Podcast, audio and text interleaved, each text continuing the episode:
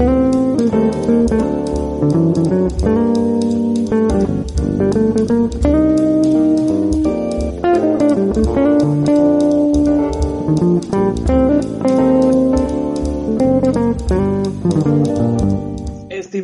esperamos que hayan tenido una genial semana, porque aquí en el podcast de Corpus Juris venimos con un tema que nos han estado pidiendo con suma insistencia. Esta semana hablaremos sobre el CV, el currículum vitae, su importancia y recomendaciones para poder tener un currículum vitae hecho especialmente para el ámbito jurídico. Esta semana Andrés Martínez, el actual director del área de imagen institucional de la asociación, y Franklin Morales, nuestro co-conductor, quien en esta ocasión estará en la posición de entrevistado. ¿Qué tal muchachos? ¿Cómo están? Buenas noches.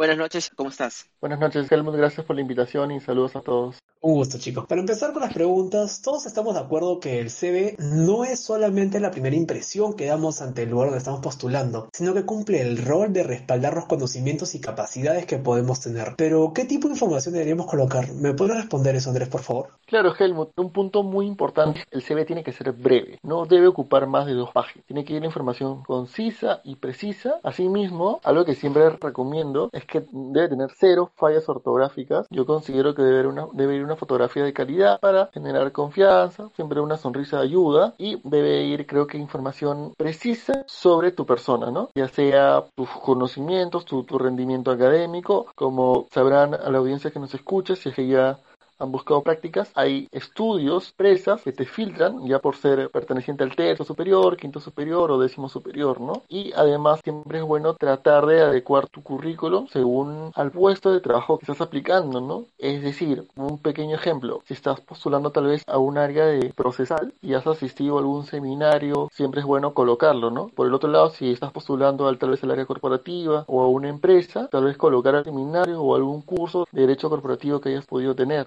bueno, tal vez también describir las funciones que has realizado. Una vez tengas listo tu CV, pásaselo a otros compañeros, otras personas, para que te den su opinión, te den su feedback, a qué les parece, en qué puedes mejorar. Siempre es bueno enviárselo a tus ex compañeros de trabajo o en todo caso, igual solicitar alguna recomendación para hacer alguna corrección o siempre mejorar.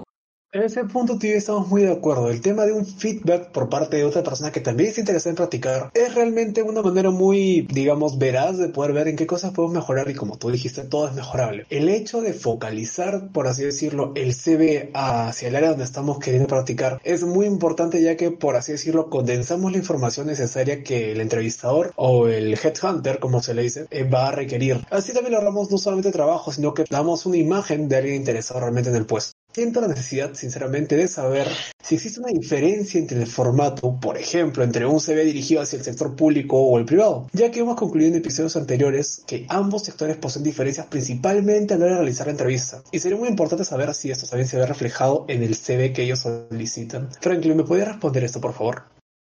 Claro, Helmut. Mira, para explicártelo en resumidas cuentas, el formato va a ser el mismo. Lo que va a cambiar va a ser la presentación del CV. Te lo voy a explicar en dos aspectos diferentes en, los dos lugares. Primero, vamos a lo que es el CV para presentarte a una entidad pública. Siempre una entidad pública, el Estado, en aras de mostrarse transparente, el proceso de selección siempre ya va a estar predileto, o sea, va a estar predefinido y te va a decir cómo van a ser los tiempos o qué evaluación o qué cosas se necesitan cuando era la época antes del COVID, antes de toda esta pandemia, se te pedía más que nada de que lo presentaras por mediante mesa de partes en un sobre cerrado con tus nombres completos y alguna que otra cosa dependiendo también a qué entidad vayas, Indecopi, Ministerio Público, etcétera. Esto se simplifica de una manera más grata también para las personas en la área este, privada. ¿Por qué te lo digo así? Porque más que nada en el área privada se tienen que utilizar los canales autorizados para poder presentarte dentro de un proceso de selección. Pueden ser Boomerang, tal vez la bolsa de trabajo de tu universidad, CompuTrabajo, etcétera, etcétera. Tal vez en el proceso de selección te piden de que mandes tu CV a un correo en específico o te piden tal vez una que otra formalidad, pero son mínimas. Más que nada para darle una mayor prioridad y un, un proceso más rápido a todo lo que es eh, lo que engloba este proceso de selección. Por lo que tengo entendido y, es menester explicar acá de que en el sector público, ahora con todo lo que está pasando actualmente, buscan simplificar un poco más estos procesos. ¿Qué quiero decirte con esto? Ya no te tienes que presentar a mesa de partes por obvias razones de lo que estamos pasando, pero te dicen de que subas tu CV a un link en específico, a veces te piden una que otra formalidad, te piden que rellenes alguno que otro formulario, etcétera, etcétera, etcétera. Eso me parece muy grato a mi parecer porque ya esos este, procesos tan tediosos que tenían pues tanto el sector público como privado se están simplificando y podemos tal vez de acá a un tiempo que sea la misma cosa tanto presentar tu CV para, para el sector privado como el público, lo cual a mí me gustaría.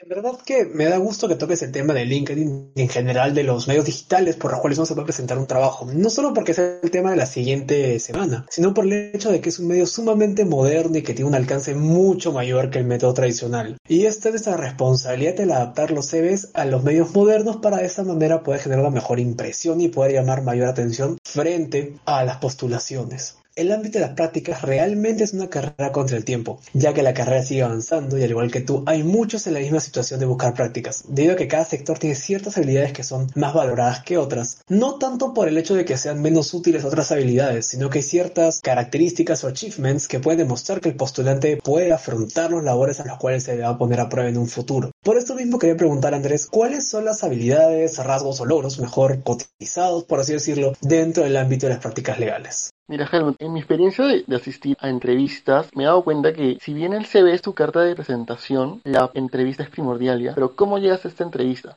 Como mencioné muchas veces, tu CV tiene que ser conciso y breve, ¿no? Y algo que yo he aprendido que rescatan y que le da un valor agregado a la lectura de tu CV, creo que son los idiomas. Yo actualmente me encuentro practicando en un estudio de renombre en la cual me brindaron no una, sino dos de, de inglés, por lo cual yo siempre recomiendo a los chicos de menores ciclos, a mis amigos, y sobre todo para los que nos están escuchando, que imagino que son de primeros ciclos, que como los primeros ciclos no demanda una carga tan fuerte, o bueno, es una carga más accesible, pueden dedicarse a reforzar sus idiomas, ¿no? Súper rápido, en idiomas católica o en el Centro de Idiomas del Pacífico hay un curso llamado Legal English, el cual yo recomiendo porque cuando a mí me hicieron mi entrevista yo no tenía ni idea de cómo decir enajenar en inglés, resolución de contratos, sentencia de auto, apelación, allanamiento, etcétera, ¿no? Es una terminología jurídica que tú al saber, al tener conocimiento de eso, te da un plus, ¿no? Y te puede dar como una cierta ventaja. Yo también recomiendo que más allá de que tu CV puede ser mucho o poco, o,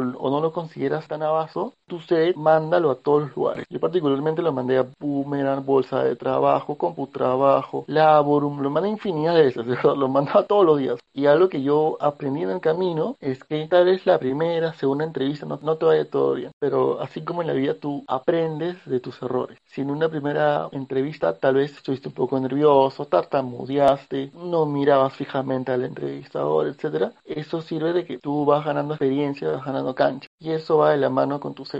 Como mencioné, el compartir tu CV con otras personas te pueden dar algún feedback, alguna recomendación, ya que se supone que debemos ir mejorando con el tiempo, ¿no?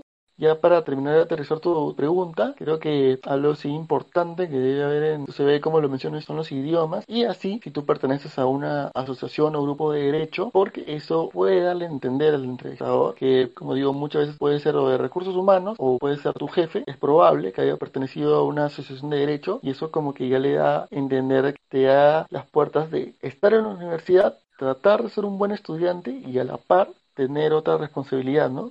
Ya sea dirigiendo grupos, estando en diferentes actividades, ya que recuerda que cuando tú empiezas a practicar, tienes que repartir tu tiempo, ¿no? Y repartirlo de forma eficientemente para que puedas dar tu 100, tanto en el ámbito académico como en el ámbito laboral. Y siempre estar en estos grupos como que ayuda, porque te puede dar como que cierta base para mañana más tarde afrontar nuevos retos. La verdad que ya va siendo un punto, creo yo, que es básico el manejar por lo menos un idioma más, siendo el inglés el, más concurrido en la actualidad. No solamente porque es un idioma ya casi, podemos decir, universal. Ya es raro que una persona más o menos joven, por así decirlo, no maneje este idioma debido a la gran influencia que ha tenido a nivel internacional. Y realmente está muy bien la reflexión final que te has dado, que uno tiene que aprender a balancear sus tiempos entre el trabajo, la universidad o las actividades extracurriculares que puede estar tomando o llevando a cabo, que siempre tiene que esforzarse 100%. Uno tiene mismo que ser consciente en las cosas que uno puede hacer y por eso mismo esforzarse y saber priorizar diferentes actividades. El hecho de ser una asociación jurídica como lo es Corpus Juris pesa, No crean que estar en un grupo de este estilo, no solamente corpus, sino la gran mayoría de situaciones, no vamos a decir nombres por evidentes razones, pero tiene un peso, porque demuestran no solamente que el alumno, que el practicante tiene ciertas capacidades que lo diferencian al lograr postular un lugar, sino que tiene interés en el indagar en el derecho, lo cual ya es un gran antecedente. Como última pregunta y más que nada para cerrar este punto del CV en sí, es algo bastante corto, pero creo que a más de uno de la audiencia le será muy útil. Franklin, discúlpeme, pero ¿qué cosas no debe haber en un CV de un practicante de derecho? Esta es una pregunta muy poco común, pero creo que muy importante, por una simple razón, y lo he visto en demasiadas ocasiones de que nosotros nos equivocamos a resaltar alguna que otra actitud. Vamos a enfocarnos más que nada en lo que es el CV de tus primeras prácticas o de, bueno, de una persona que se está postulando para el puesto de un practicante. Lo que se busca pues para este puesto no son actitudes de un gerente general, de un jefe, etcétera, sino busquemos resaltar actitudes como trabajo en equipo, actitudes como responsabilidad, etcétera, etcétera. ¿Y por qué lo digo? Porque hay algunas actitudes que tal vez parezcan bonitas, porque lo hemos visto tal vez en algún video, porque alguna que otra persona nos ha recomendado ponerlo dentro de nuestro CV, pero que para el puesto laboral al cual queremos nosotros ingresar no sirven, puesto que no resaltan en sí las actitudes necesarias para el lugar que tú quisieras estar.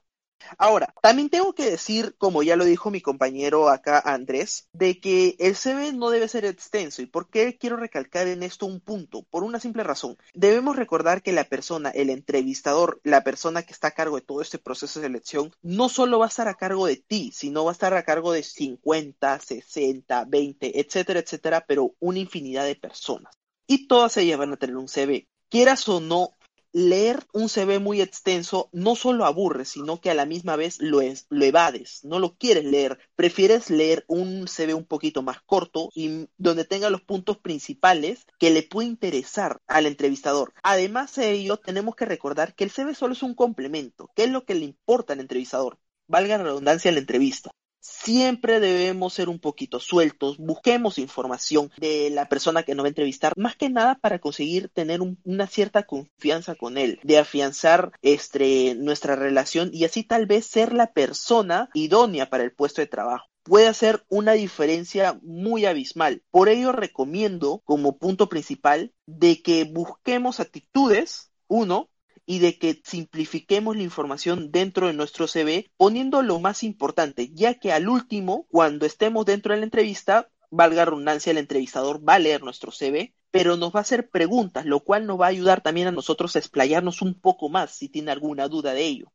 Uno de los puntos más destacables que quiero sacar de tu intervención, Franklin, y gracias por responder la pregunta, es el hecho de no olvidarnos del estatus que tenemos como practicante. Como bien dijiste, ellos no están buscando un gerente general, no están buscando un jefe, no están buscando un líder, porque todavía no lo somos. Es muy bonito en el papel leer que eres un líder nato, que tiene las capacidades predilectas para ser el jefe del lugar, pero todavía no lo eres. Tú puedes sentir que lo eres tu profesor de liderazgo, te puede haber hecho que lo eres el profesor de oratoria, te lo puede haber hecho que lo eres tu papá, te lo puede haber hecho que lo eres pero todavía no lo eres porque estás en formación. Y mientras tú no olvides este estatus y al mismo tiempo te abras a aprender, en verdad que vas a fracasar las entrevistas. No solamente porque va a contrastar tu actitud con al momento de entrevistarte. Es muy, es muy fácil realmente poner yo soy un líder, pero ante una situación de presión, créeme que las cosas verdaderas van a salir a la luz sino el hecho de que uno mismo puede generarse una imagen falsa sobre sí mismo, sus capacidades, y de repente uno no es tan bueno como cree, y no está mal decepcionarse a veces en ese sentido, es bueno reconocer que a uno le falta aprender para poder abrirse ante nuevo conocimiento. Y qué mejor oportunidad que esta de poder implementar lo aprendido durante toda la carrera para poder empezar a aprenderla realmente como es el derecho de una manera pura, que es practicándolo. Y con esto cerramos, chicos. En verdad que muchísimas gracias a la audiencia por empezar, por escuchar el episodio, la recepción que hemos tenido anteriormente, a Corpus Juris como asociación como tal por permitirnos este espacio. Y a los invito esta semana a Franklin Morales y a Andrés Martínez. Chicos, muchísimas gracias nuevamente.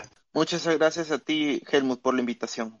Igual, muchas gracias Helmut por la invitación a todos los oyentes y como unas pequeñas palabras finales, yo nuevamente los animo en la oportunidad de que traten de sumar cosas a su CV, pero desde el lado de tal vez pertenecer a otros grupos, ¿no? Sea la revista que sea, sea el grupo de estudio que sea, siempre es bueno, ¿no? Siempre es bueno tratar de dar algo más, de poder poner en tu CV que puedes llevar a la par una vida académica y una vida profesional, ¿no? Puedes asumir nuevos retos, como lo mencioné más allá del grupo que sea, siempre es bueno, siempre es positivo y es algo que les aconsejo a todos, sobre todo a los chicos de primeros ciclos, para que puedan ir ganando nuevas experiencias. No se olviden chicos por favor de seguirnos en nuestras redes sociales, compartir el contenido de la Asociación Corpus Juris y estar atentos al siguiente episodio. Mi nombre es Helmut Andía y muchísimas gracias a todos.